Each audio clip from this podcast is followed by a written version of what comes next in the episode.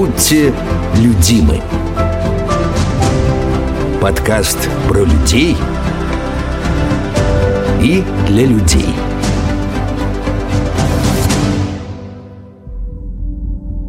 Друзья, я рад вас приветствовать вновь на уже втором выпуске подкаста «Будьте людимы». Еще раз представлюсь, зовут меня Алексей Кизуб. И подкаст данный нацелен в первую очередь на то, чтобы вы, господа, узнали не только об интересных профессиях, но и интересных людях с интересными статусами, интересным мышлением и огромным багажом знаний. Как раз-таки такой человек мне волей судьбы попался, не скажу совершенно случайно, случайностей не бывает, на просторах интернета, а точнее он вышел на меня в социальной сети ВКонтакте с целью найти работу. Я очень надеюсь, что данный подкаст в том числе поможет Кириллу трудоустроиться с достойной заработной платой. Потому как, на мой взгляд, такие кадры очень ценны. И вы, товарищи, надеюсь, в течение нашего разговора это поймете и оцените. Разговор наш происходил не в Улан-Удэнской студии, мы общались по скайпу, так как э, Кирилл проживает в Подмосковье, поэтому качество записи будет соответствующее, но качество восприятия разговора от этого, мне кажется, не пострадает. Итак, Кирилл Пономарев Зорин.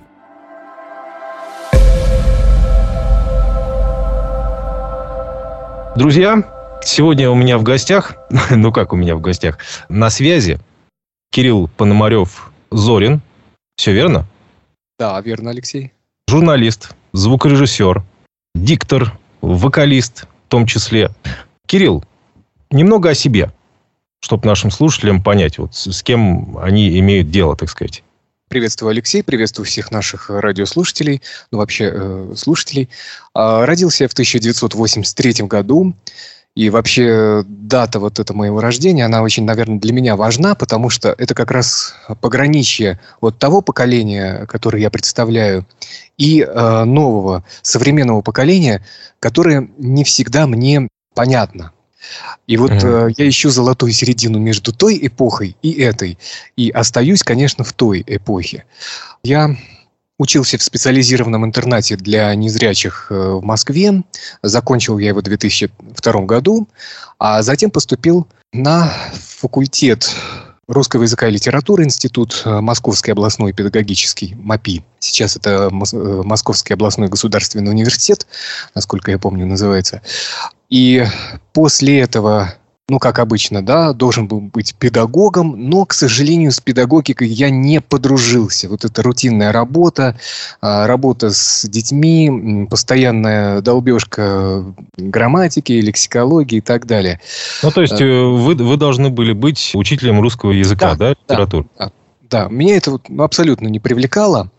И э, вот этот институт я закончил только для того, чтобы впоследствии потом связать свою жизнь именно с радиовещанием. Ну, как ведущий, как э, звукорежиссер, потому что э, ну, институт этот много мне дал, во-первых, ну, повышение словарного запаса, в-третьих, ну, во-вторых, общение с преподавателями и знакомство с какой-то специализированной литературой по лингвистики, в том числе и по культуре речи у нас была такая дисциплина, и мы проходили ну, очень так э, фрагментарно лекции Станиславского. Тем не менее, все полезно. Да, да. Так что вот так. А впоследствии, э, после того, как я институт закончил и понял, что я э, свободен как птица и весел как птица, э, я начал осваивать специализированные программы. Ну, во-первых, я начал осваивать компьютер, потому что мне во время моей учебы некогда было этим заниматься. У меня еще не было компьютера как такового. И после этого я начал э, в 2008-2009 осваивать компьютер, осваивать основные э, принципы работы на нем, в том числе и со звуком. И в этом мне помогли э, замечательные люди. Это Валерий Данченко из Карелии и Александр Яшин из Москвы. Каждый из них мне очень подробно рассказывал о звуковых редакторах, в которых можно монтировать тексты, аудиотексты и работать со звуком. А, эти программы называются Adobe Audition классические и SoundForge. А, почему я пользуюсь именно этими программами, Алексей? Потому что эти редакторы хорошо озвучиваются э, специализированной такой говорилкой для незрячих. Есть uh-huh. такие программы тоже, JOS и НВДА. Это синтезатор речи экранного доступа. То есть то, что зрячие выполняют на компьютере, да, видят э, глазами на мониторе, вот то же самое нам проговаривает вот этот робот, от которого пухнет голова, который выносит мозг, но без него никуда. Это наши глаза, это наши, наше все. И вот Adobe Audition и SoundForge, они ну, довольно-таки неплохо озвучиваются вот этими программами. А в отличие от э, Reaper, QBS и прочих программ.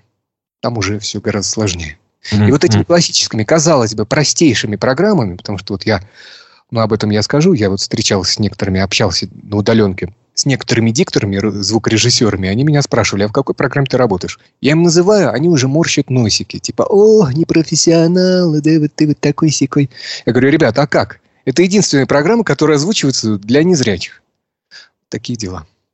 Ну, во-первых, это классика. То есть все, мне кажется, начинали с них, и я по сей день работаю в Adobe Audition. Вот если нужны какие-то простейшие операции, то есть что-то там порезать, например, какую-то запись, э, это ну, даже зрячему человеку трудно сделать в каком-то другом э, секвенсоре.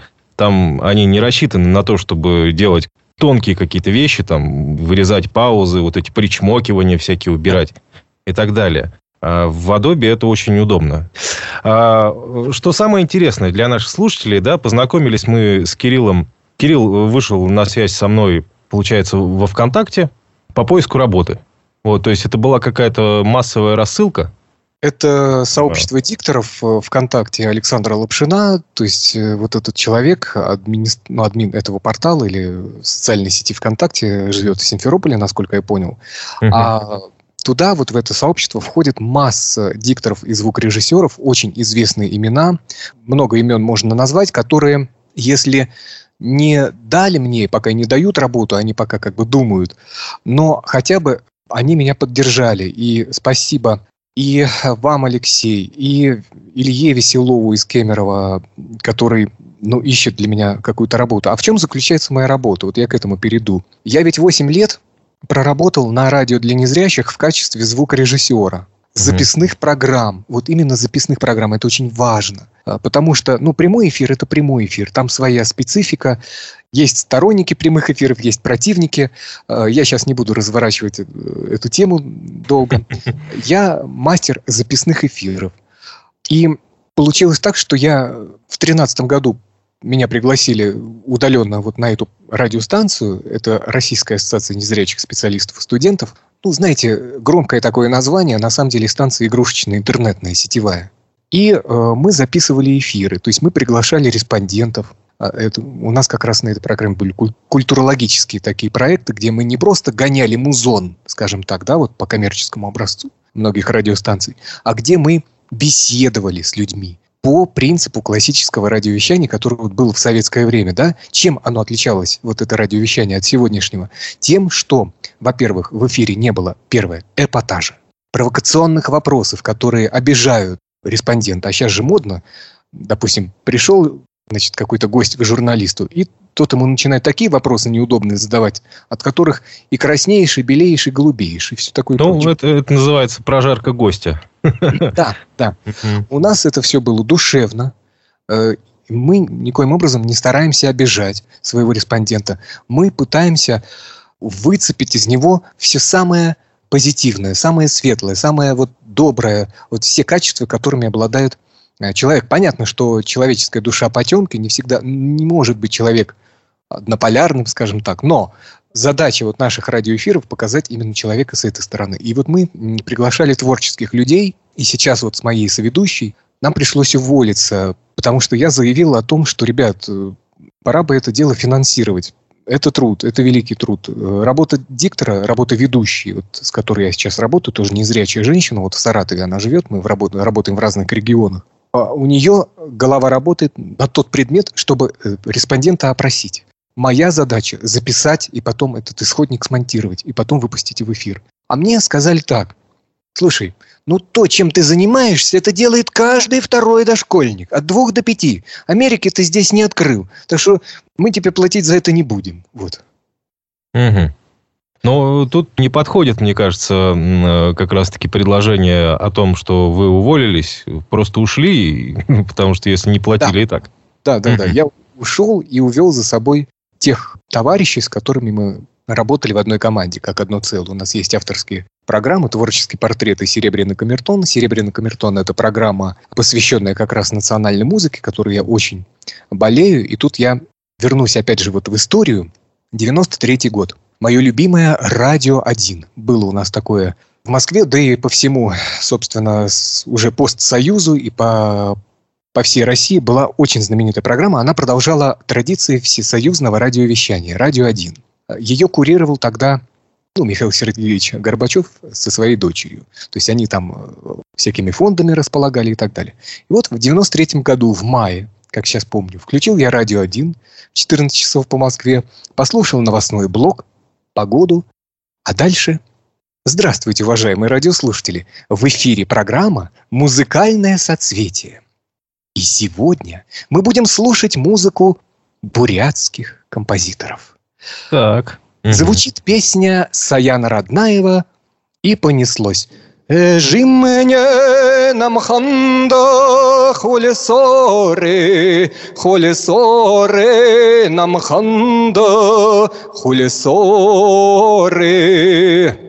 Жимне грере хулесоре, жимне ингрере хулесоре. Но вот у меня уже рука потянулась мышкой куда-то, где должен быть блок аплодисментов, но у меня его здесь нет. Вот. Здорово, здорово. И? и? В общем, короче, вот настолько меня это зацепило, и вот как раз вот именно казалось бы, надо с чего-то ближнего начинать. Ну, там, северный наш, вот северо-запад европейский, э, я к этому позже пришел, к, к освоению вот этой музыки.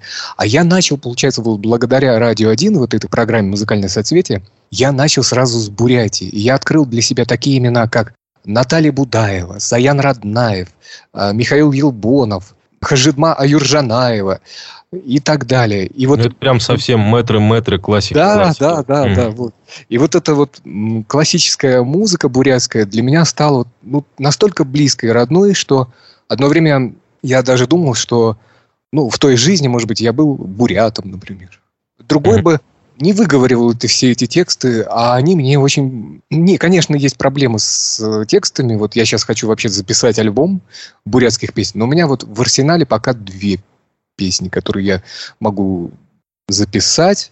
Помимо всего прочего, Кирилл, э, как я уже и сказал до этого, вокалист, исполнитель песен, да. не только бурятских. Ну, не только бурятских, да, то есть это ретро-песни редких советских авторов, которые были, к сожалению, еще в то время проходными. То есть есть популярная музыка, это ВИА, это какие-то хиты и от Олещенко до Бадзинского. А были композиторы и вокалисты проходного плана, которые еще при жизни не были замечены. Это Леонид Серебренников, это Геннадий Белов, Николай Соловьев был такой, это э, Леонид Шумский. И были композиторы, которых тоже было немерено, но вот они были проходного плана. Но когда слушаешь их музыку и песни э, вот этих вокалистов проходных, ты понимаешь, что тексты этих песен и мелодии а, этих произведений, они в сто раз сильнее профессионально и глубже по смыслу, чем ну, извините, иногда популярная музыка. И вот я понял, что моя миссия заключается в том, что я буду давать второе дыхание, вторую жизнь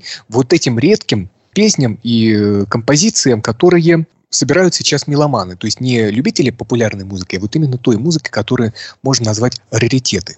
И mm-hmm. вот я тоже планирую записать альбом. И, кстати, ищу композиторов, мне кажется, такие еще есть, которые своими аранжировками дают второе дыхание этим композициям. Это первое. Второе. Романсы. Это камерная музыка, которой я тоже шел очень давно. И романсы я слышал на радио. Тогда, в 90-е годы, несмотря на уже более такую тяжелую обстановку, в том числе и вот и перестройка, переоценка ценностей на радио классического образца романсы были всегда в части. Это романсы камерного такого плана. Это и Чайковский Петр Ильич, и Дорогомышский, и Римский Корсаков, и много других, которые вот э, записывали еще в, ну, в 19 веке романсы. И вот уже в 20 веке многие тенора, баритон. Я вот сейчас вот уже считаю себя за энное количество лет, как занимаюсь вокалом. Раньше я был тенором. Вот. Сейчас я уже перешел на стадию баритона. Это второе направление. Третье направление – это оперета. На радио очень часто, в мое время, в 90-х годах, очень часто передавали опереты. А уже про советское время молчу. Их было чуть ли не каждый день передавали опереты. И зарубежные. Вот, например, там Фраскита была такая оперета. Или Принцесса цирка. Или Жирафли Жирафля. Ну, вот эти все французские, там, венгерские. Э, знаменитый Кальман, Имре, знаменитый опереточник, сочинитель оперет, хотя начинал он с более серьезной музыки. Наши вот эти вот отечественные советские опереты не мюзиклы, а вот именно опереты. Это самое заветное, это «Белая акация», это «Москва черемушки», это, если брать опереты 19 века, «Холопка». То есть вот, ну вот такие вещи. И по радио это звучало. И я, наблюдая за опереточными артистами, которые вот вроде не опера, оперу сложно, там эти речитативы. Ведь опера – это пересказ текста, ну, как белый стих. А оперета, она всегда в рифму, как песня. Снова туда, где море огней, Снова туда с тоскою моей. Светит прожектор, фанфары гремят, Публика ждет, будь смелее, акробат. Ну и так далее. Вот это Шикарно. вот как раз угу. серия опереты. И четвертое направление, опять же, вот с него надо начинать, это этническая музыка.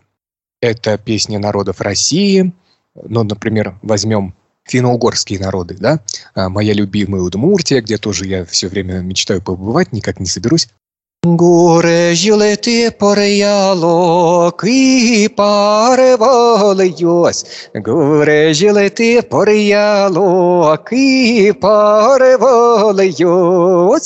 Смотрите, голос меняется уже, да, то есть получается... Я, вот, я представляю другого человека в этот момент. Да, да, да. Понимаете, потому что любое произведение, в, в которое ты вкладываешься, ты понимаешь, что ты ну, в какой-то степени имитатор, и в какой-то степени ты даешь вторую жизнь этому песнопению, скажем так. Или вот, например, песня моих любимых э, балканских народов. Э, э, я увлекаюсь сербской культурой, сербской музыкой, сербской, боснийской, болгарской, македонской.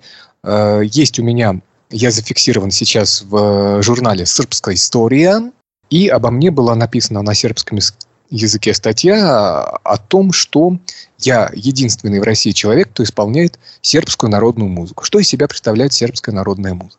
Ой, левадорос на травой яворе, яворе, Ko po tebi čuva stado zlato moje, Ko po tebi čuva stado zlato мое.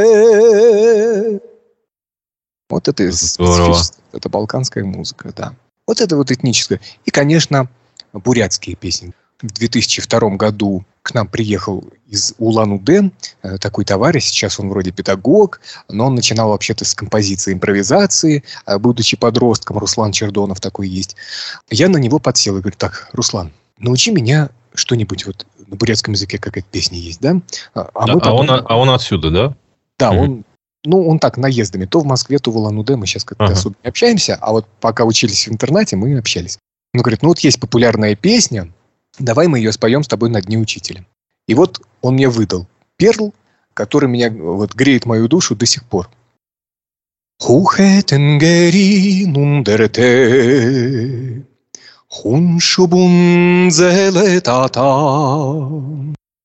Харидага олын ундерте, сахандали бадара, сахандали sandali Haridaga olun nerdeni Сахан сычхыл, сахан сычхыл, Хун сағаны шубун мәту. Если среди наших слушателей, нам, я уверен, на 100% буряты есть, они сейчас прослезились. Не знаю. Вот. И, и потом я выяснил, что это не просто патриотическая песня, там «Белые просторы», «Белые крылья» и так далее. Это песня, насколько мне потом вот объяснили э, люди, вот я передаю привет своей подруге, знакомой из Агинского бурятского округа, Цицик Абидуева. Она мне э, объяснила, что это лечебная целебная трава, корень которой э, покупают и, э, ну, где-то ищут, в общем, короче, каким-то образом его обрабатывают и пьют. Очень помогает. Вот Да-да-да. Песня. И э, благодаря э, знакомым из Бурятии я открыл имена вот таких вот композиторов, как Анатолий Андреев. На первый взгляд кажется, что русское имя и фамилия. На самом деле он бурят. Просто есть хоринцы, западные буряты, есть шемеханские буряты, да, то есть разные буряты, а есть так называемые тарабагатайцы, которые, насколько я помню, живут на границе Бурятии и Иркутской области. Но вот они не Роднаевы, не, не Болотовы, не, не там кто-то еще, не Ирдинеевы, а вот именно Андреевы, Ивановы и Петровы. На да, самом да, деле да. буряты. И вот Анатолий Андреев, его знаменитая песня Тонтоню так, песня о родном крае, которую я тоже все хочу выучить и никак не получается, потому что там как раз нужны консультанты. Я так и до сих пор не разобрался с текстом, очень сложно. И бурятский язык, э, для тех, кто не знает, он относится к монгольской группе, но в пределах вот этих двух языков, бурятского и монгольского, они очень отличаются. Монголы говорят очень быстро, как будто каша в голове. И когда они даже поют, ты понимаешь, что ты ничего не можешь вычленить из этого языка, потому что сливается все в одно гортанное вот это вот все. Вот. И монгольское радио, вот я пять минут послушаю, и мне уже как-то устаешь от него. А бурятский язык интересен тем, что каждое слово ты можешь там Хухе тенгерин ундерте, хун шубун зелетата, харидак улын ундерте, саган далибадара. То есть ты понимаешь, что ты читаешь это как стихотворение. Четко ну, проговаривается все. Да, да, да. И фонетика бурятского языка э, замечательная. В Бурятии, кстати, вот многим национальным регионам надо поучиться. В Бурятии есть круглосуточное национальное радиовещание. Оно называется Бурят ФМ. Да-да-да. Вот. Там раньше крутили музыку, а сейчас разговорные программы на бурятском языке. И они, к счастью... Хоро- хорошего качества. Хорошего качества. И они не зависят от Радио России. Таких станций не так много. Это Радио Ингушетии, которое не зависит от Радио России. Вот, которым дают полноценно вещать на национальном языке. Это ну, Радио Грозный, ладно, я помолчу. Вот, там мало разговорного. Вот, Бурят ФМ. И все. А, еще Юган Коми Народное радио.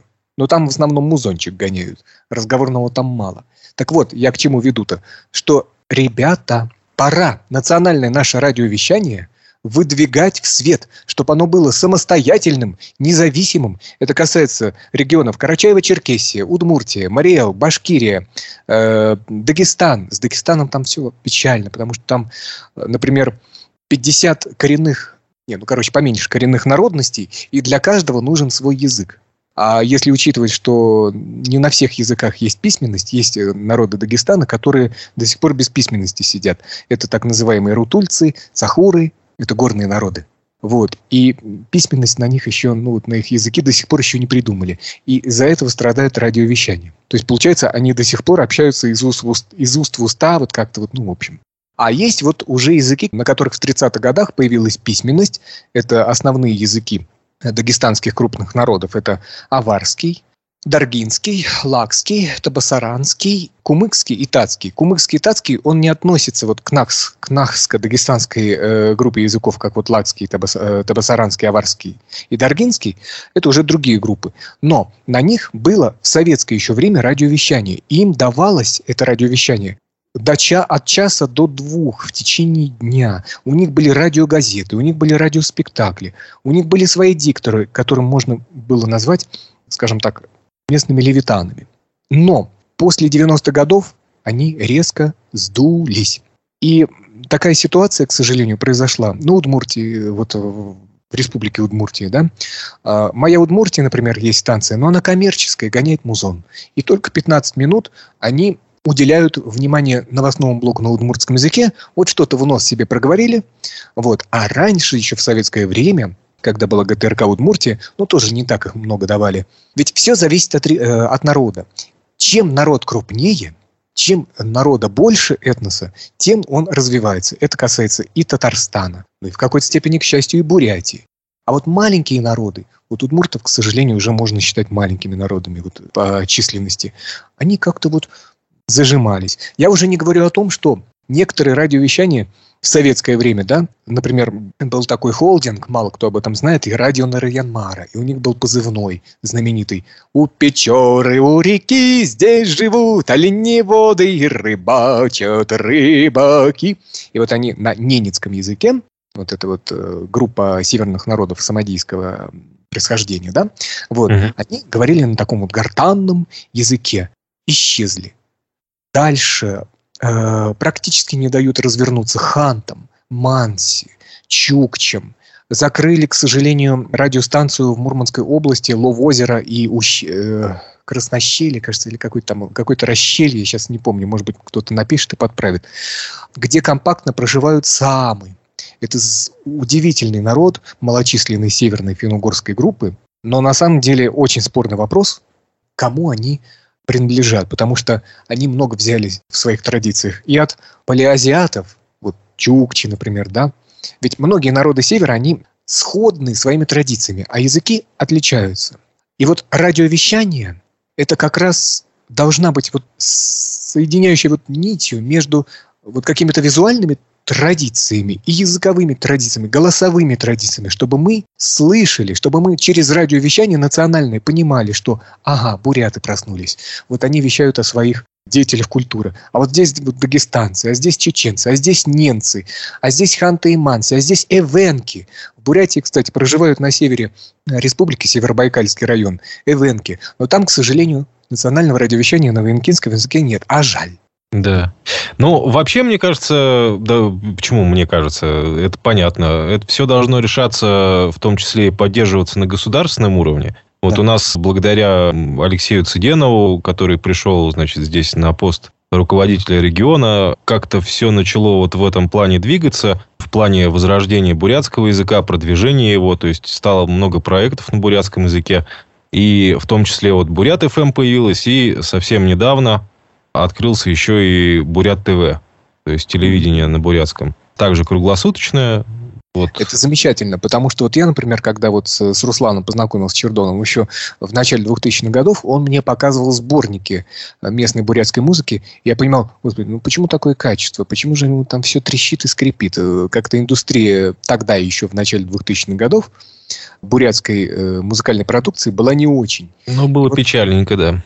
Да, и вот уже потом ну, как-то не было времени, интернета не было, и э, как-то не, потом мы не общались, не получал я никаких сборников, интернета у меня тогда не было. Но вот прорыв такой я начал наблюдать где-то в начале 9-10 годов, когда появился вот этот Бурят ФМ, когда наряду с классическими композициями бурятской музыки, вот тот же Андреев, тот же Роднаев и так далее, да, стали появляться записи современные. И что интересно, Алексей, современная бурятская музыка, она не попсовая, она, ее приятно слушать, там есть смысл текстов, ну, если понимать о том, что поет человек.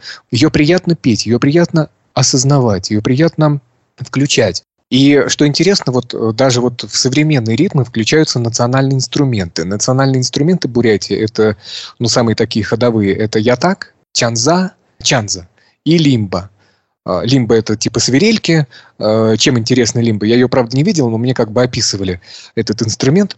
Это не просто флейта там какая-то с дырочками и свирель. Она всегда украшена ленточками, какими-то поприкушечками. То есть инструмент обрядовый.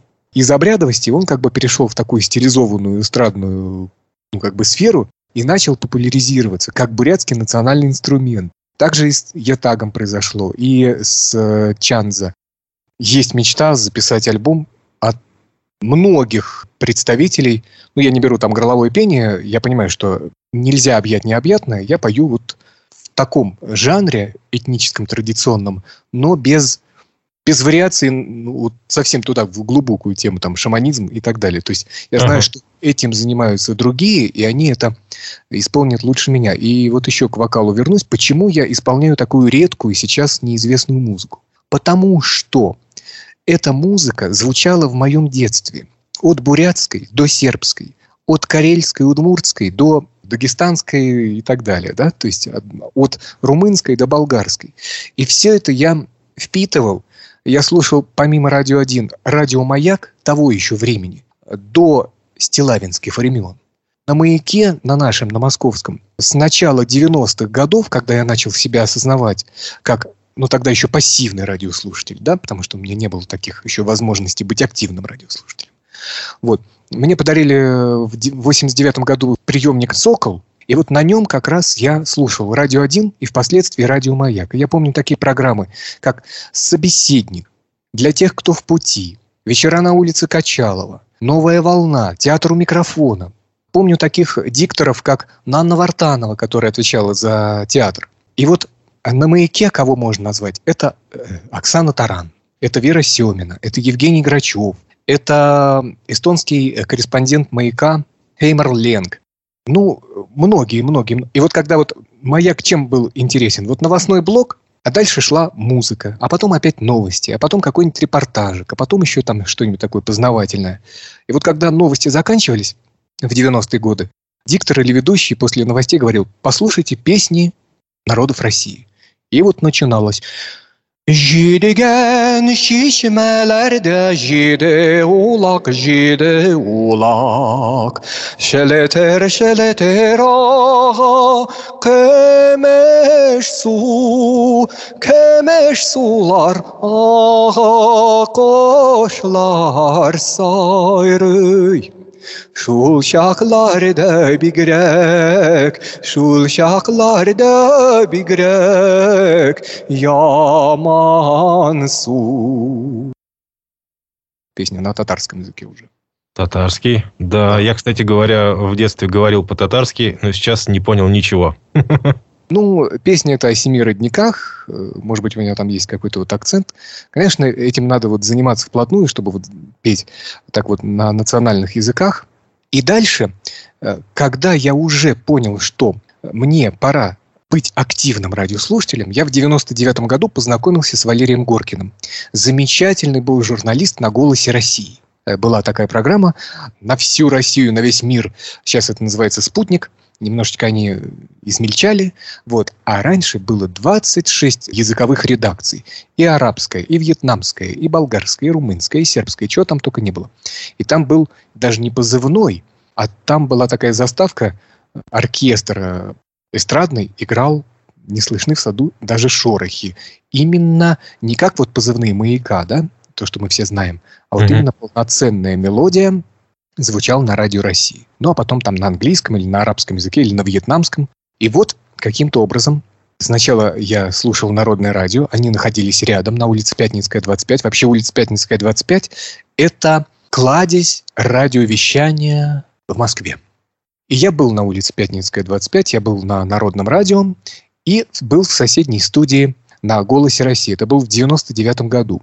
А, на народное радио меня пригласила певица э, в народном стиле, Лидия Никольская такая была.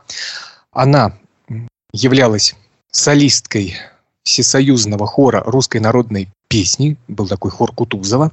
Ну и там были всякие вещи, которые очень часто звучали по радио, по радио точка. Часто сижу я и думаю, как мне тебя называть, скромную, славную, милую, как мне тебя величать, скромную, славную, милую, как мне тебя величать такая была песня. Здорово. Лидия Никольская, да, она была солисткой этого хора в 70-е годы. И я вышел на нее. Я говорю, здравствуйте, а вот мне очень нравится ваша песня, давайте я вам... Ну, там есть у нее одна песня была, и давайте я вам ее в прямом эфире спою. Я позвонил ей по телефону, это был мой первый опыт активного такого слушания. А как телефон-то нашли? Не, ну там же народное радио, и они объявляли а. телефон в прямом эфире, чтобы а, угу. мы звонили, там заказывали какие-то песни или просто общались. А, непосредственно да. в студию позвонили. непосредственно позвонил в студию. Я был в таком культурном шоке, что у меня поднялось давление. У меня всегда от каких-то открытий поднимается давление и болит страшно голова. Вот, я помню, что тогда я настолько был на эмоциях, спел ей в прямом эфире, они в студии начали бегать, это они мне потом рассказывали. Ой, ну знаете, у нас спеть-то в прямом эфире не принято, но вот для вас мы сделали исключение, и Лидия, я сейчас ее по батюшке не помню уже, вот, она пригласить хочет вас в студию на следующей там неделе. И вот я поехал в эту студию, а, мы с ней пообщались, я был как бы страничка радиослушателя. Что-то там пел акапелла, а мне тогда было лет 15, наверное. Выхожу из этой студии, а студии, кстати говоря, вот меня описывали, студии бедные, такие маленькие обшарпанные какие-то вот, вот обои вообще никакие. То есть вот настолько, ну вот халупа халупой. И, к сожалению, вот эти вот АЭМовские, вот все вот эти станции, Радио 1, Народное радио, Голос России, они были на частотах АМ. А если, Алексей, ну, сам представляете, частоты АМ, значит, все это бедно, все это как-то вот, ну, вот нереспектабельно по визуальности какой-то, да? Ну, в да, отличие да. от ФМовских станций. Но атмосфера, люди, журналисты, вот та же Ольга Зюзина, тот же Валерий Горкин, с, которым я познакомился. Вот я вышел из студии Народного радио, и тут, бац, прям сразу ко мне подходит вот этот мужичок и представляется, я Валерий Александрович Горкин, э, журналист э, «Голос России», э, у меня такие программы «Перспектива» и служба знакомств. Вот как-то так она называлась. Служба знакомств, она, вот эта рубрика, она вещала на зарубежные страны, и мы могли, кто вот не спит, мы могли услышать эту рубрику на средних волнах с таким ужасным качеством, хрипом, шипом. Даже наши вот станции, они глушились. Вот эти все «Голос России». Вот АМ очень сильно глушился. А вот на Францию, на Великобританию, на Канаду, вот на балканские страны эти рубрики шли, ну, довольно-таки качественно. Вот кто любит вот такую культуру, такую музыку, вот, они это слушали. И вот я помню, когда мы с Горкиным Валерием сделали э, эфир на следующий день после посещения э, Никольской, да, были письма из Франции, очень теплые письма, прям со слезами. И Горкин мне эти письма зачитывал. Мы общались несколько лет с Валерием Горкиным, а потом в 2000 то ли пятом, то ли седьмом его не стало, в общем. Но человек уже был пожилой, и вот, вот память об этих артистах. Я посещал, кстати, болгарскую редакцию «Голос России», потому что я тогда увлекался а, болгарским языком, сейчас я увлекаюсь сербским. Получил от них подарок э, самоучитель болгарского языка, вот, и так далее.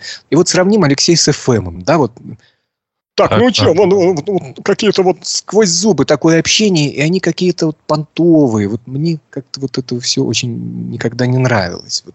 Не, ну вот, э, например, те же, опять-таки, прозвучавшие ранее стилавинские времена сравним.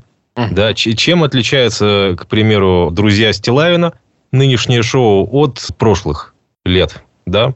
То есть они же ведь тоже приглашают, к примеру, каких-то интересных людей, там, ученых и так далее, общаются с ними. Что пропало? Во-первых, пропала душевность. Потому что я помню маяк 90-х годов, классиков, вот я имена уже называл, и когда в 2004 году они отметили 40 лет маяка и своим радиослушателям презентовали буклет а, 40 лет маяка, я вот не был фанатом маяка, я просто слушал. Я не получил этот буклет, потому что я-то особо не, не выпячивал себя на маяке, понимаете? После этого примерно через а это было в конце 2004 года, начало пятого. Примерно по весне пятого года я включаю маяк и офигеваю от того, что там происходит. Значит, пришел Стилавин, Колосова Виктория, Мгм. Шелест Ольга, Камолов Антон и начали откровенно стебаться. Тогда мне, это сейчас уже ко всему привыкаешь, но тогда мне было очень горько за тот маяк. То есть практически власть сменилась настолько, что они выгнали практически, вот как меня, да, вот э, с моими соведущими, э, значит, ну, грубо говоря, вы, вышвырнули, да, вот так выгнали Грачева Евгения, Таран Оксану, э, других корифеев маяка, Игоря Макарова, который вел чего старенького, Э, был, был такой на маяке коллекционер патефонных пластинок и так далее всех просто, ну, как будто их не существует. И очень было, кстати, обидно за человека, который осознавал, что он делает что-то не так. Был такой журналист Геннадий Бачинский. Он работал Да-да-да. с Стилавиным. И ему, бачинскому человеку, э, высокодуховному, православному, скажем так, далекому от этого, так, ну что, пацаны, да, типа тусим, все. Вот ему пришлось это делать, потому что ему надо было зарабатывать деньги, потому что у него была дочь по тем временам двух лет. Семью надо было кормить. И получается, он не выдержал и погиб. Угу. Об этом мало кто знает. Об этом мало кто знает. И я об этом говорю. И ну, моя... не знаю, по крайней мере, Стилайн каждый год День памяти Бачинского устраивают. Программа уже не в стиле Стилавина в этот день именно. Да, да. Дело в том, что э, Стилавин, может быть, сейчас уже понимает, что он лет, ну, как энное количество лет назад делал что-то не так. Я не знаю. Сейчас вроде маяк... Не, ну, конечно, от того маяка, то, что сейчас на маяке творится, по крайней мере, на нашем, на московском, ой, это беда, это, это боль. Не, ну, опять-таки, вот я, если честно, не был слушателем «Маяка» до этого, да, то есть я не был активным, активным слушателем таких э, разговорных радиостанций, потому что все началось как-то где-то, наверное, лет, э, может быть, 8-9, когда у меня дядькина магнитола автомобильная прям с автомобильным аккумулятором приехала почему-то ко мне в комнату, не знаю, зачем она там стояла. Значит, я ее подключил, и, естественно, там были только FM-станции. То есть я-то вырос на Европе плюс и прочих а, станциях. То есть да. Вот. Но, опять-таки, понимая и вот в архивах э, периодически, э, чем хорош сейчас интернет, то, в принципе, можно архивы где-то покопаться, найти записи старых передач. И это, конечно, глобальная разница, если так да. сравнивать. Да. И что самое интересное, я просто работал на маяке нынешнего формата, э, на нашем, на бурятском, вот, и, соответственно, нам начальство что говорило? Вы, говорит, берите пример э, с московских ведущих. Как они себя ведут, как э, вот так вот, вот так вот. Э, мне было всегда интересно. То есть, несмотря на то, что я проработал большое количество времени, в том числе на музыкальных станциях, там, даже на музыкальных станциях, нет такой вольности, как было на маяке. То есть, меня иногда поражало. Я думаю, а что вот, например, ведущие себе иногда позволяют? То есть, они могут обстебать открыто радиослушателя, который позвонит, э, вот он чуть-чуть замялся в эфире, и все, они там втроем на него набросились, значит, uh-huh. все, и он там, естественно, трубку бросил, ну, то есть, а им ржачно, им прикольно. Потом были вот эти всякие истории известные, скандальные, когда они про детей что-то там говорили, какую-то болезнь затронули, в том числе, по-моему, Шелест Виктория Колосова, например, наехала на пара олимпийцев. Угу. Был тоже такой резонансный случай, скажем так. И вроде как ей сначала все это сошло с рук, но наши паралимпийцы поднялись, потому что, ну, вот инвалиды, да, которые занимаются спортом. Угу. Что-то ее там не устроило, и она там, э, не стесняясь в выражениях, тоже это было начало пятых годов, двухтысячных. В общем, это проблема. Да. Но опять-таки, возможно. Возможно, это времена такие. Может, это люди этого требуют. Тут надо, Алексей, с чего начать, вот если вот углубляться. У нас проблемы с образованием. Там, где проблемы с образованием, там же, собственные проблемы с воспитанием. То есть, чему учит классическое радиовещание? Отход от клипового мышления. То есть я всегда говорю о, о том, что если мы делаем какие-то подкасты, если мы записываем какие-то передачи, мы не должны урезать эти передачи в контекст одной минуты, как это сейчас, к сожалению, принято на коммерческих радиостанциях. Потому что они исходят от того, что ну, молодежь современная, она вот дети бывают от 5 до там, 10 лет там неусидчивые, но это дети. Почему же молодежь сейчас мыслит вот такими, скажем так, по щиколотку, цыпленку масштабами? Я не знаю, как по-другому это выразить, да? Клип. Клип. И да, да, с нас угу. требует вот это клиповое мышление, когда мы о людях культуры, искусства, о людях большой политики, опять же, кто в этом силен, да, вот политики, мы урезаем одну, в одну минуту. И получается, что развернуться-то и диктором, и звукорежиссером, ну, негде, ну, не в чем. У нас в Москве сейчас всего три э, разговорные радиостанции. Это Вести ФМ, эм, где они могут себе позволить э, говорить хоть о чем-то там в течение 40 минут. Это Радио России и говорит э, Москва и Спутник. Вот этот бывший ну, голос России. Эхо, эхо Москвы, например, еще. Эхо Москвы, да, еще. Ну, короче, несколько, несколько. Ни на одну радиостанцию, вот я опять же возвращаюсь уже к себе, меня не взяли. Потому угу. что мне говорили так. Ну, во-первых, с чего начну? Я обращался, когда я начал искать работу, когда я вступил в сообщество дикторов, а, я уже год как туда вступил практически, да, вот, я начал, сначала писал как бы в общую группу, надеясь на господина Александра Лапшина, что он как бы поймет. Но он сказал, мы занимаемся рекламой. Но мне этого показалось мало. И я начал каждого диктора, а их там 2000 с чем-то, 2000, там, 30, там, я не знаю.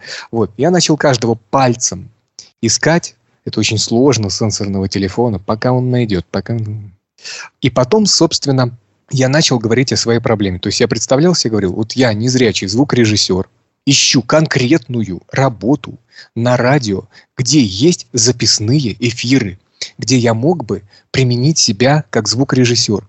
То есть в чем заключается задача работодателя? Вы присылаете мне на Яндекс Диск исходник какого-то записного файла, я его, э, собственно, получаю, делаю обработку этого файла, присылаю, и, ну, конечно, не за спасибо, потому что я 8 лет пропахал за спасибо, это тоже надо учить.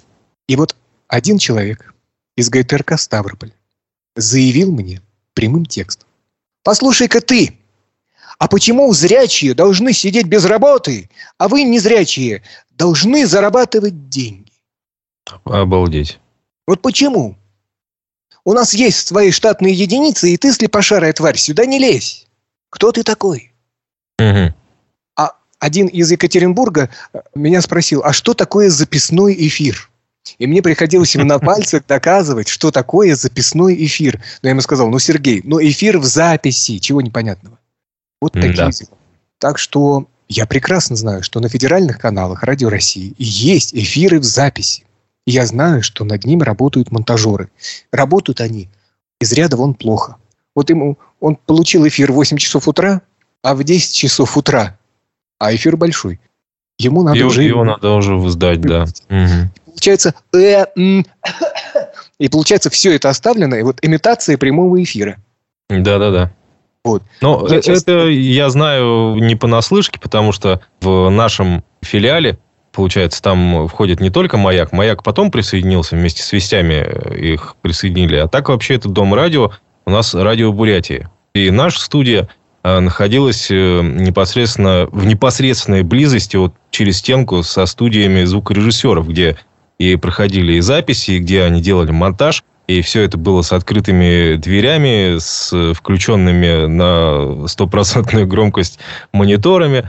Значит, я все слышал, как они работают, но действительно, не знаю по поводу штатных единиц, но у нас, по крайней мере, всего лишь два звукорежиссера, которые, естественно, свои посты не сдадут никому, и mm. они вот там сидят, значит, вот уже привыкли к тем голосам и к той работе, и машинально все делают. Вот вы сказали такую фразу, а машинально. Да. И получается, что вот этот вот автомат, когда человек на автопилоте, на автомате, там, на машинальности, скажем, вот, он чего-то теряет. Чего-то теряет. Вот, например, когда я работал еще, если это можно назвать работой вот на той радиостанции для незрячих, я понимал, что я выпустил эфир, и это для меня как праздник. И вот мы с моей соведущей, когда выпускали э, какие-то рубрики, какие-то передачи, ну, так получается, что ни я, ни она, у нас нету личных каких-то вот, ну, не семейные мы, короче, товарищи.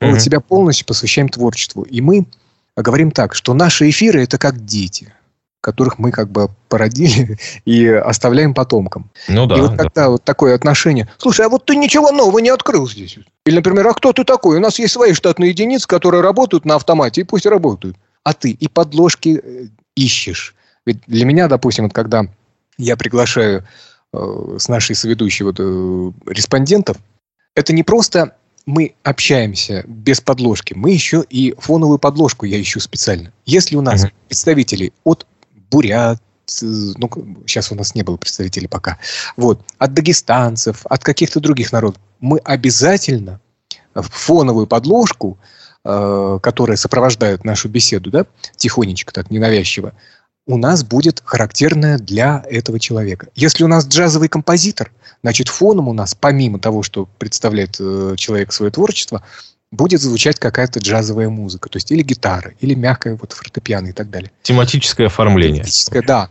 А вот что я наблюдал, особенно на национальных радиофедеральных, вот Карачаево-Черкесия. Я слушаю региональные станции, на разных языках, чтобы окунуться вот в эту традицию. Я болею национальным радиовещанием в том числе. Вот. И э, наблюдаю такую картину. Ну, например, есть в Карачаево-Черкесии такой знаменитый поэт Кайсын Кулиев. Его знает каждый карачаевец, каждый балкарец. Это, в принципе, карачаевцы и балкарцы – это один народ, у них один язык, просто вот, ну, политические всякие события их немножечко разделили территориально. И получается, когда Кайсын Кулиев начинал читать свое произведение, на него фоном поставили подложку Поля Мариа, вот это знаменитое, «Токата». Я плевался после этого, понимаете, что творят? Неужели нет национальной мелодии? Такие дела. Да-да-да. Э, ну, мне кажется, тут следует отметить еще очень важную вещь, что у незрячих свой звуковой мир. То есть, э, ну, как я себе представляю, да? Верно ну, да. же? Да. А, потому что вы представляете себе все, что слышите, и именно звуковая составляющая имеет важную роль для вас. Мы можем там, например, э, то есть мы зрячие, я имею в виду, мы можем отвлекаться, и нам иногда, ну, как-то невдомек какая-то мелодия играет и так далее. То есть мы можем это упустить из виду. А, возможно, вот в этом как бы есть отличие, но а, как создатель каких-то передач, в том числе, да, и изготовитель оформления для радиовещания, я знаю, насколько это важно для автора, да, да, передать, значит, и чтобы это еще и услышали и поняли. Да. да. Ну вот э, сейчас, э, Алексей, я пока в поиске работы. Сейчас я э, занимаюсь с дикторами. Э, спасибо хочу сказать Дмитрию Столешникову из Тулы и э, Амиру Рашидову из Ставрополя. Я помогаю монтировать им аудиокниги. Хотя, признаюсь mm-hmm. честно, это не мой профиль. Это не мой профиль. Радио, оно гораздо интереснее. Почему? Потому что человек читает, он один. Да, по ролям читает, но все равно он один. Устаешь. А радио, подкасты, беседы – это масса людей в одном эфире. Да, да. Вот. И ты просто погружаешься, ты купаешься в атмосфере разных голосов. У одного одна интонация, у другого у другого один говор, перекрестные мнения там какие-то, да, то есть все такое прочее. Это вот что касается разговорных эфиров. И я всегда говорю и мечтаю о том, что наша радиоиндустрия вернется к разговорным записным эфирам, потому что Вести ФМ эм и э, Радио России недостаточно. И хотелось бы, чтобы на радио были записные эфиры, и чтобы мы, люди, которые действительно болеют радио, имели работу на местах. Ведь я, не знаю, я рассказывал об этом или нет, когда я уволился с э, той радиостанции, я пробовал себя в других сферах. Я был администратором Воронежского театра, обзванивал да. детские mm-hmm. учреждения и говорил, здравствуйте, а вот вы знаете, у нас есть театр такой-то, такой-то, вот не могли бы пригласить артистов наших в свой детский сад? А тогда же пандемия вовсю уже гремела. Да вот мы подумаем, и я понял, что вот это не мое, впахивать там какую-то вот левую вот, вот чего-то там такое. Потом я был, тоже совсем недолго, менеджером Мурманской клиники стоматологии Аурум. Мне была название. дана база. Вот, э, значит, я звонил мурманчанам из Москвы по телефону э, и предлагал услуги вот этой клиники. Мне говорили следующее, цитата. «Да тебе, бабугай, у нас руки работают! Да что ж ты звонишь? Да что ты всех достаешь -то? Мат-перемат. Я думаю, так, мне это не нужно, я абсолютно к этому не готов. И я понял тогда, что надо продолжать заниматься той деятельностью, которой у тебя, на которой ты просто вот заточен. И тогда ну, я да. нашел вот это сообщество дикторов. Пока результата, вот чтобы меня приняли на радио удаленно, вот нету. Нет, но ну, мне кажется, результат обязательно появится, учитывая, что... Я вот что хотел, например, предложить. У вас, Кирилл, отличный голос, да? Как и вокальные данные прекрасные, так и, в принципе, вот с вами просто приятно беседовать. Я сам вот совсем недавно на ХХРУ зарегистрировался, Headhunter, в поисках вакансий и так далее. И там было предложение соведущей значит, э, какого-то там подкаста от 50 тысяч рублей. Ну, там, типа, направленность, сексология и прочие вещи. Типа, если вы хотите познать в этой сфере, или наоборот, вы в этой сфере много знаете, добро пожаловать. Я вот что думаю. Наверняка так как вы человек начитанный, я сексологию, естественно, не предлагаю, вот, а, а, если вдруг, ну, вот кто-то что-то где-то найдет, кому-то понадобится интересный соведущий, особенно музыкальную, например, тематику, на каких-то, в том числе, радиостанциях, э, возможно, народных, да, этнических радиостанциях. Про музыку можно разговаривать в том числе. Да, вопрос очень хороший, Алексей, потому что вот как раз радио и подкованность журналиста – это очень, э, ну, тема, да, какая-то, это очень интересная и больная тема. Ведь все нельзя, нельзя объять необъятное. Но о нас думают, что если мы журналисты, значит мы э, должны знать обо всем. От рыбалки до каких-то космических каких-то вот явлений, потусторонних миров, там, эзотерика и так далее. Mm-hmm. Неправда все это. Понимаете? Для того, чтобы знать все, нужно быть, ну, я не знаю, не человеком, а каким-то вот, я не знаю, компьютером. Э, я рядовой э, человек, заточенный на какую-то определенную, ну, меня называют этносом, там, я не знаю, там, недобитым этносом, то есть у меня узкий специалитет. Вот этнос, э, литература, культурология. Но у нас получается беда вот многих разговорных радиостанций, и, кстати, живут они за счет этого безбедно, эти люди, они, не являясь политиками, политологами, уходят в большую политику. Ну, например, ну, если мы говорим, а мы говорим откровенно, мы ничего не будем тут это, зажимать, как-то скрывать. Ну, есть, естественно, есть такой, да. Да, есть такой доктор Сосновский. Казалось бы, доктор Сосновский, медик. Зачем ты лезешь в политику? Программу Соловьев Лайв и стримишь там чего-то. Угу. Что ты нового можешь сказать о военном положении на наших рубежах? Ничего ты практически повторяешь как попугай то, что сказал ВРС. Угу. Рудольфович Соловьев. Что нового ты открыл для своих пользователей? Ну, вообще для меня очень странно наблюдать, если абстрагироваться от телевидения. А то, что делает Соловьев, в принципе, на вестях, это вот тоже, мне кажется, чуть даже дальше он ушел с Телавина, такое ощущение. А вот недавно совсем то есть я телевизор не смотрю. На протяжении там нескольких лет уже точно вот э, заходишь к маме, прихожу я к ней, Соловьев вещает постоянно, когда бы я ни зашел. Такое ощущение, что он живет и, значит, и, на вестях, и на втором канале. Я понимаю, что он профессионал, но настолько, вот за счет чего этот проект продолжает жить, как вы вообще к Соловьеву самому относитесь? Рудольфовичу нашему? Ну, вот вы знаете, после того, как я сам в поиске работы и общаюсь с дикторами, которые действительно, это не только я вот в поиске работы, есть талантливые дикторы. Вот назову имена. Анатолий Пиягин, например, из Горно-Алтайска, замечательно снимает аудио, э, замечательно снимает документальные фильмы о своей местности. На его странице есть вот эти фильмы. И получается, что Анатолий без работы – ему приходится озвучивать рекламу за копейки. И тут же вот небезызвестный Рудольфович вот что-то там простебал и получил огромное бабло.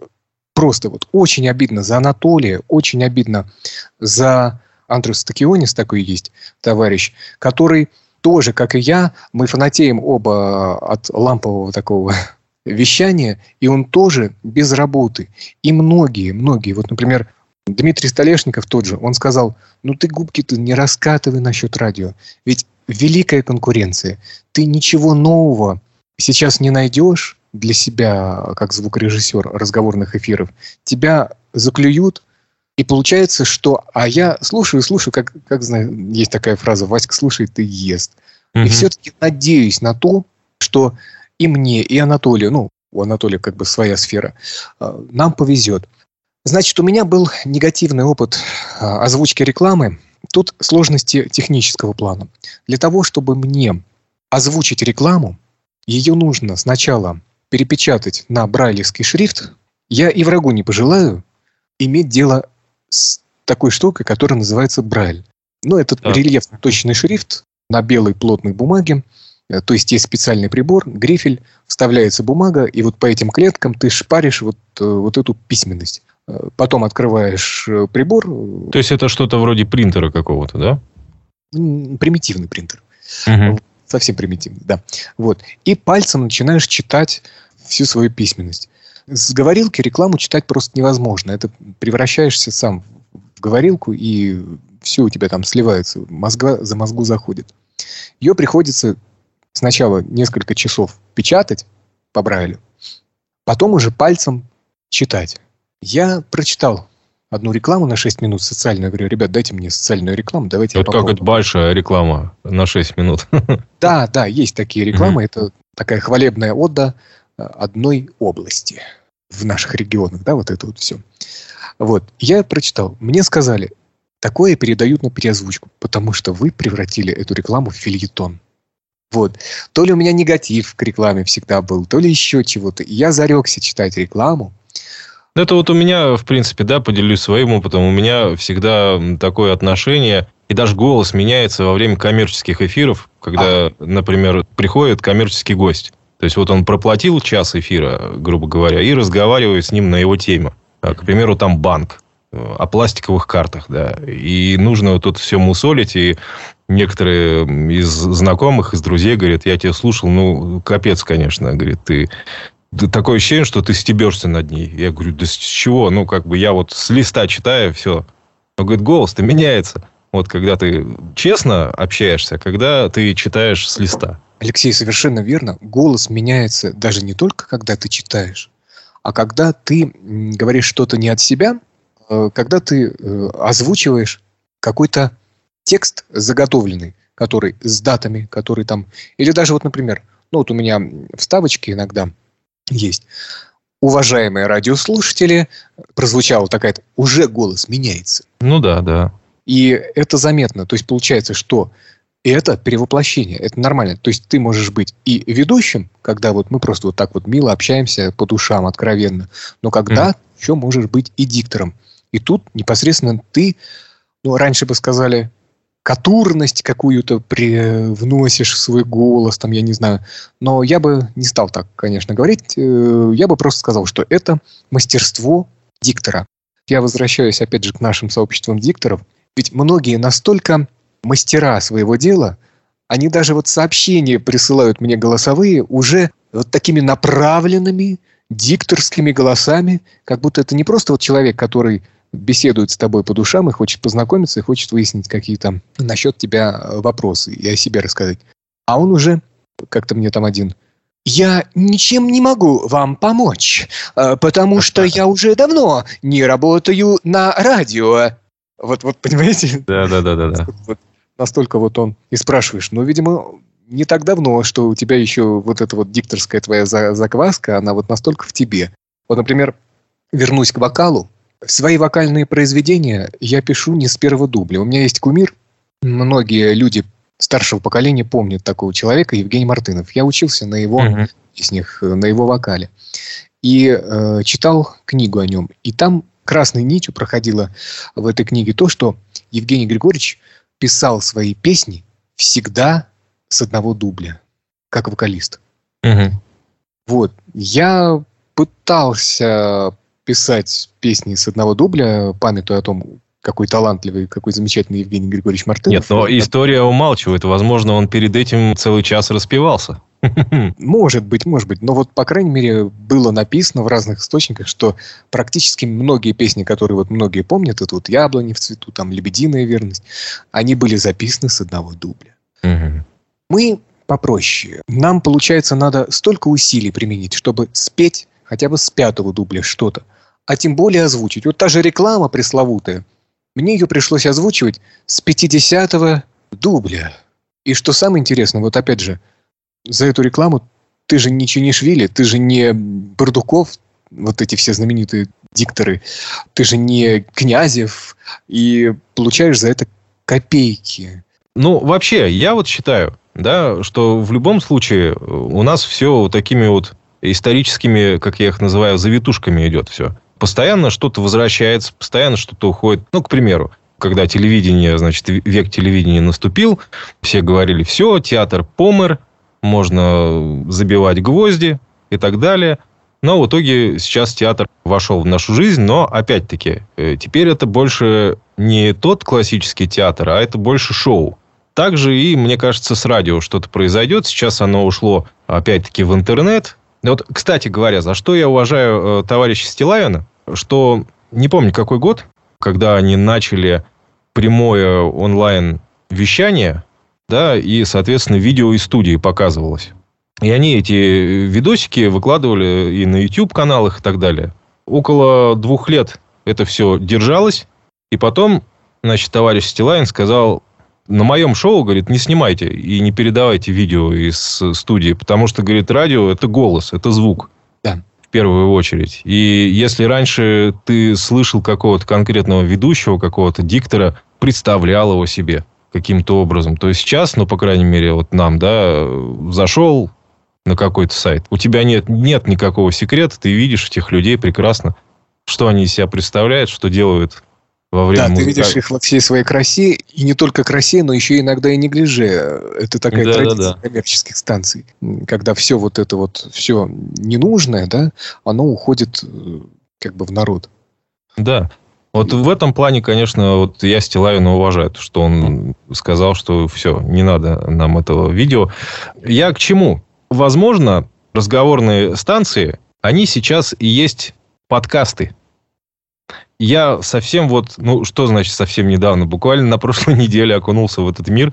То есть я постепенно в него так нырял периодически, потому что я все-таки тоже, у меня работа постоянно связана со звуком, от него устаешь, и если кто-то, например, слушает потом по приходу домой аудиокниги, я ничего слушать не могу уже. Я, мне в тишине полежать. И сейчас я тоже постепенно так нырял в- на маяке. Там есть такой проект «Центральная подстанция». Они выбирают, я не знаю, на каких подкаст-платформах, кто это выбирает. Наверное, есть какая-то редакторская группа, а, которые среди подкастов выбирают самые интересные и ставят их в эфир. Как я понял, на абсолютно каких-то условиях безвозмездных. То есть никто никому ничего не платит. Ну, вот просто ребята, которые делают какой-то интересный подкаст, их э, озвучивают на всю страну. И, возможно, вот те самые наши любимые разговорные станции, и вполне возможно, что там есть люди, которые также выросли на классическом радио, на тех самых законах, жанрах, э, они там же и работают, там же и трудятся, и там же их можно услышать. Возможно, это теперь и есть подкасты. Ну, будем надеяться на то, что подкасты а, будут каким-то образом оцениваться, потому что, я еще раз говорю, это великий труд. Я пытался, кстати, записали несколько подкастов. Ну, я говорю, ребята, подкасты у нас просмотрел кто-то 500 рублей. Не хотят раскошеливаться-то. Мне кажется, что будущее за подкастами, ну, есть же вот стрим сейчас вот из Соловьевых, там, Сосновских, и они за это же получают немерено. Вот, ну, почему вот подкасты каким-то образом ну, не финансировать? Вот, кстати, если с радио ничего не получится, призываю блогеров, подкастеров, которые делают свои подкасты в сфере разговорного формата. Не все же блогеры пишут тексты. Многим не кстати. дано писать тексты. Вот я, например, тексты... У меня по сочинению, хотя вот я закончил вот лингвистический, но мне сочинение было вот так же сложно писать, как Гоголю в свое время сложно было... Он же не только писатель был, он же в свое время читал лекции в Бурсе для, ну, бурсаков тогда называлось, да, вот этих подростков, какие-то лекции там про Державина, Пушкина, там, Тредяковского и так далее, да, вот. И он заикался, и он стеснялся, и он как-то зажимался. Вот так же сложно мне писать тексты. И я не вижу себя в написании текстов. И вот я призываю блогеров, которые не имеют дел с текстами, а э, с текстами вот электронными, а имеют дела с аудиопродукцией, услышать меня и пригласить к себе в качестве удаленщика на обработку звука этих текстов. Вот многие меня спрашивают, а что ты понимаешь под фразой звукорежиссер? Я говорю, ну это, как правило, работа с голосом. Это техническая, да, вот э, ликвидация чмоков, Мгм. бэк, мэков, лишние дыхалки. И э, все. В, при- в принципе, даже вот, например, у Но, меня кстати был говоря, не, не все дыхалки. То есть... Не все дыхалки, да, Мгм, вот, э, да. которые выпирают, потому что дыхалка, дыхалки рознь. Вот, например, опять же, это тоже такой важный момент, когда человек читает книгу или читает стихотворение, дыхалка, но тоже она не выпирает, она нужна. Потому что как раз дыхание в стих. Это же как песня, да? Вот э, ты прочитал какой-то куплет, там «Знай, мой друг, вражде и дружбе цену, и судом поспешным не греши. Гнев на друга может быть мгновенным, изливать покуда не спеши. Может, друг твой сам поторопился и тебя обидел невзначай. Провинился друг и повинился. Ты ему греха не поминай. Вот здесь дыхалка нужна, потому что она как бы целая, одно целое со словом. А ну вот да, это... это еще же определенный ритм задает. Да, да. А вот когда мы просто разговариваем, и вот это дыхалка выпирает иногда, вот это, конечно, надо вычищать. И в да. книге тоже, вот, например, э, многие просто любят дыхалку выпирать, и мы тогда вот с дикторами обсуждаем это. Кстати, интересно работать э, с э, дикторами, которые начитывают аудиокниги. Ну, поскольку у меня филологическое образование хоть какое-то есть, а у многих страдает ударение. Да, да. И казалось бы, как прочитать в избу или в избу? Из виду и из виду. Можно вроде и так, и так, а слух уже режет. И тогда ты пишешь в чат, вот пока обрабатываешь, и у тебя, значит, на связи диктор, с которым ты беседуешь, и ты пишешь, так, такой-то, то, такой-то, ударение вот так-то. А там уже от автора зависит. Потому что многие современные тексты, многие современные авторы, они на то и авторы, что иногда ударение у них может быть авторское, которое не совпадает с литературными нормами. Вот бывают такие ну тексты. Ну да, да, да. Давайте, Алексей, тогда я продемонстрирую вам, если мы уже начали говорить о книгах и о текстах, и о тех дикторах, с которыми я работаю. Вот, например, ну и о технической вообще да, технической стороне, да. чтобы слушатель и зритель, может быть, представлял, а, как это выглядит. А сейчас я покажу, как я работаю с голосом Дмитрия Столешникова. Вот, mm-hmm. замечательный диктор. А, на своей странице он пишет «Просто я работаю волшебником». Была такая песня. Он когда-то работал на радио. Знают всю эту кухню. Всегда меня немножечко опускает с небес на землю а мне все равно хочется верить в лучшее, да, вот. Но вот пока вот я сейчас работаю с книгами, и сейчас я покажу, как это делается. Как это делается, друзья, вы, в свою очередь, можете понаблюдать. Несмотря на то, что у нас подкаст аудио, еще раз напоминаю, к нему идут дополнительные видеоматериалы. Все они размещены все так же по теми же хэштегами «Будьте людимы» а в Инстаграме, во Вконтакте, в том числе в сообществе «За кадром», на моей странице Алексей Кизуб во всех социальных сетях, ну и, соответственно, на одноименном канале в YouTube. Можете посмотреть это прямо сейчас, поставив подкаст на паузу, можете посмотреть после. Но это действительно очень занятно. Ну а мы же продолжаем далее. Вот работаешь с говорилкой в наушниках, в этих котлах, потому что с пультом тоже приходится. Пульт у меня, да, вот он не озвучивается. Там уже э, твоя интуиция, э, там просто крутилки, и ты понимаешь, ага. Ну, просто по звуку, по ощущениям, да, по звуку. Где-то ревера, там где-то еще там что-то и так далее. Все остальное при помощи говорилки. И вот, э, Алексей, дорогие радиослушатели, вы поняли, э, каким образом, ну так, немножечко фрагментарно, мы э, работаем в Adobe Audition. В Adobe мне некомфортно фонировать какие-то вещи. А, SoundForge, вот в плане какой-то подачи фоновой музыки на текст, мне больше нравится. Мне нравится и с текстами работать, но больше всего мне нравится сочинять под эти тексты, если, это говорит, э, если речь идет о подкастах, фоновую музыку. Если ты удачно подобрал фоновую музыку, если ты над этим посидел часов пять из архивов чего-то нашел, что может подходить под голос человека, под его экспрессию и так далее. Вот это праздник. Что касается статуса, так называемого во ВКонтакте, да, там написано, значит, вокалист, журналист, люблю радио, следую принципам классического радиовещания, ТВ отрицаю. Это вот что за позиция? Если кратко, то отношение к телевидению у меня резко негативное стало после 90-х годов. Я не помнил телевидение советского времени, мне очень сложно судить о том, как было, только по рассказам, только по документам, да. И как-то так получается, что когда мне вручили радиоприемник, и когда я сравнивал то, что творится на телевидении и на радио, я отдал предпочтение радио.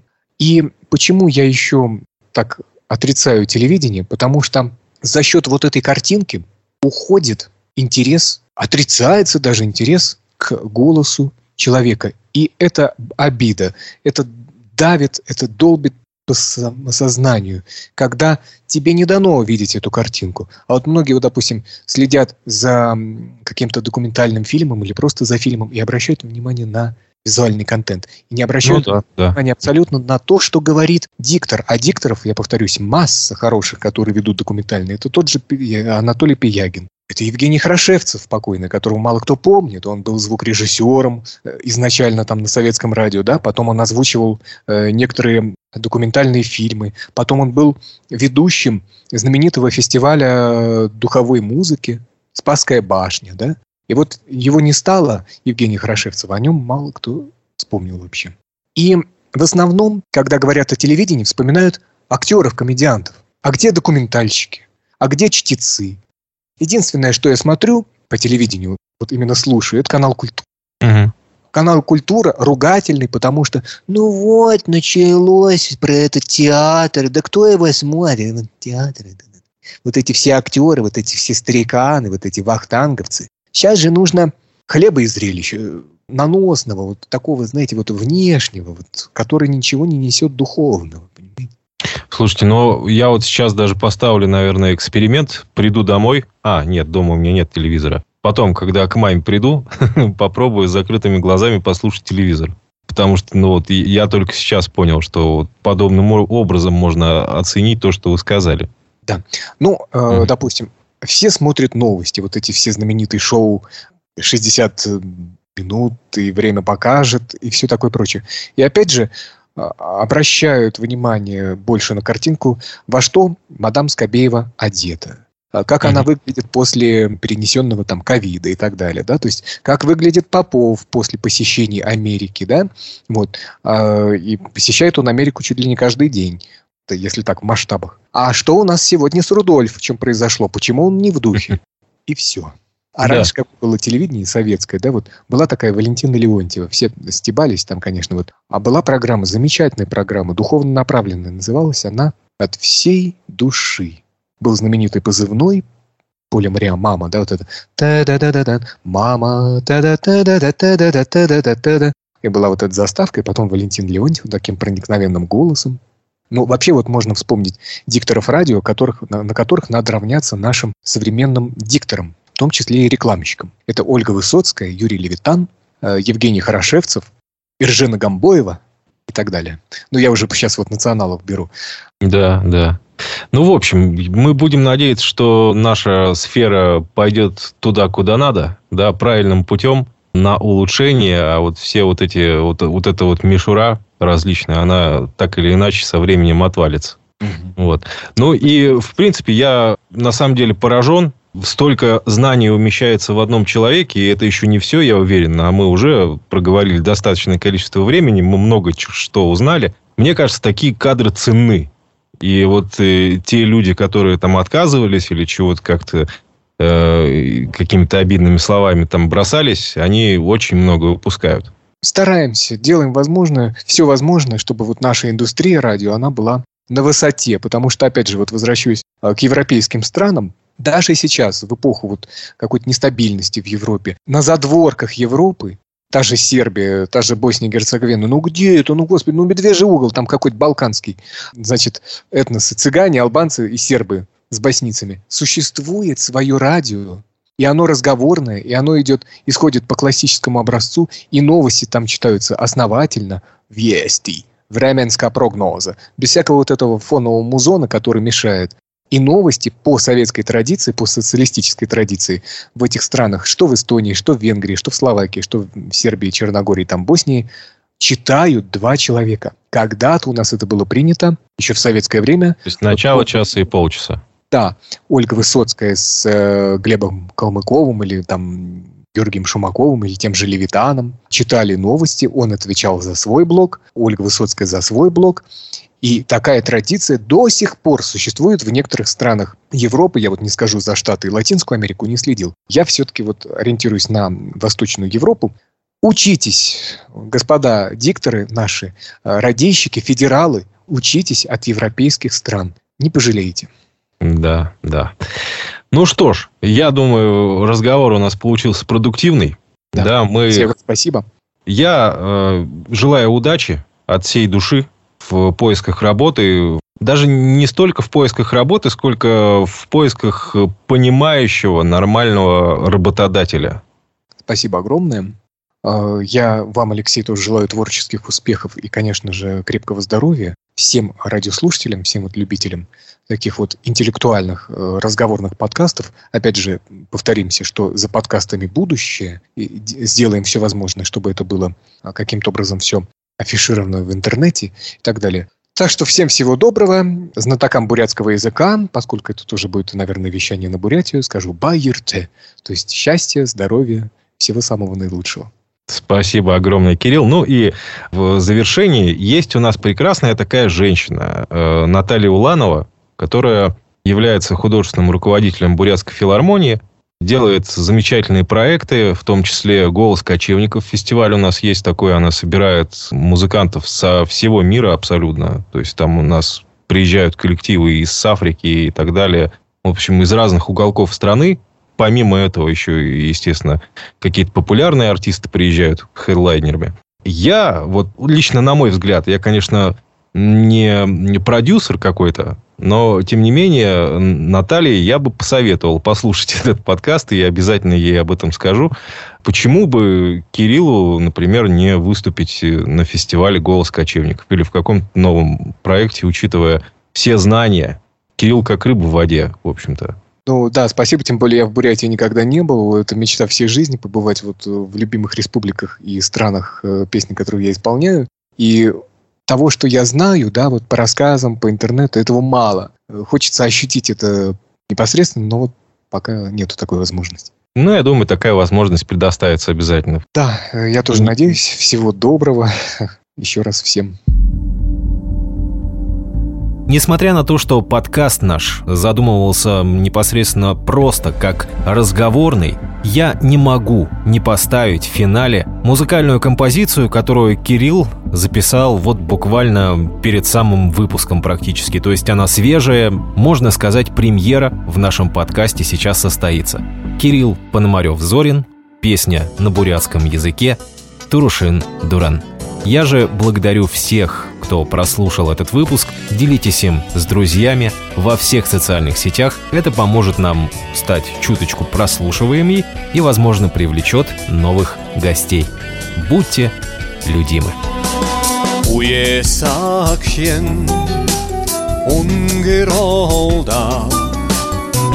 Бишандая залға хайыры Турушин дуран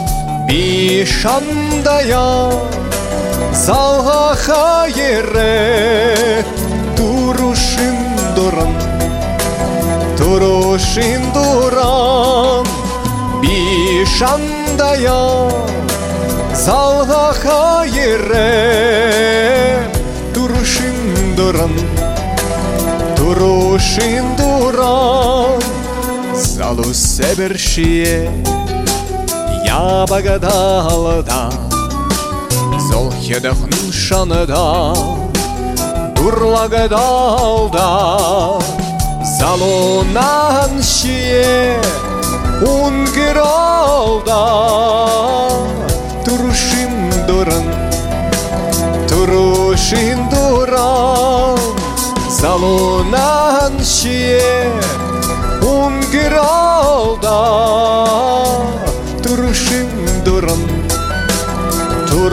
душа.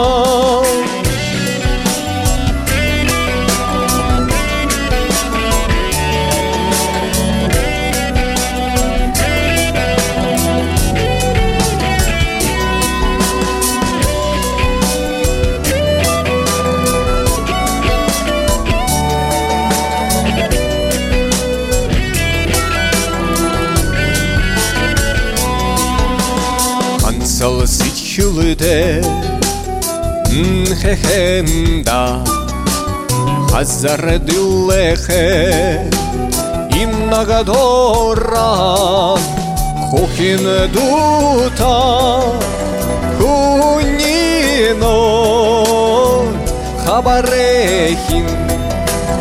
Ургено Хухин дута κενό χαμπαρέχει ουρεγένο.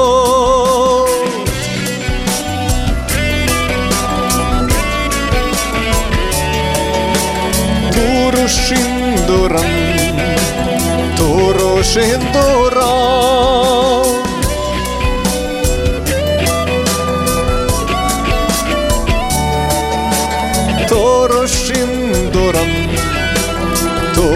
crescendo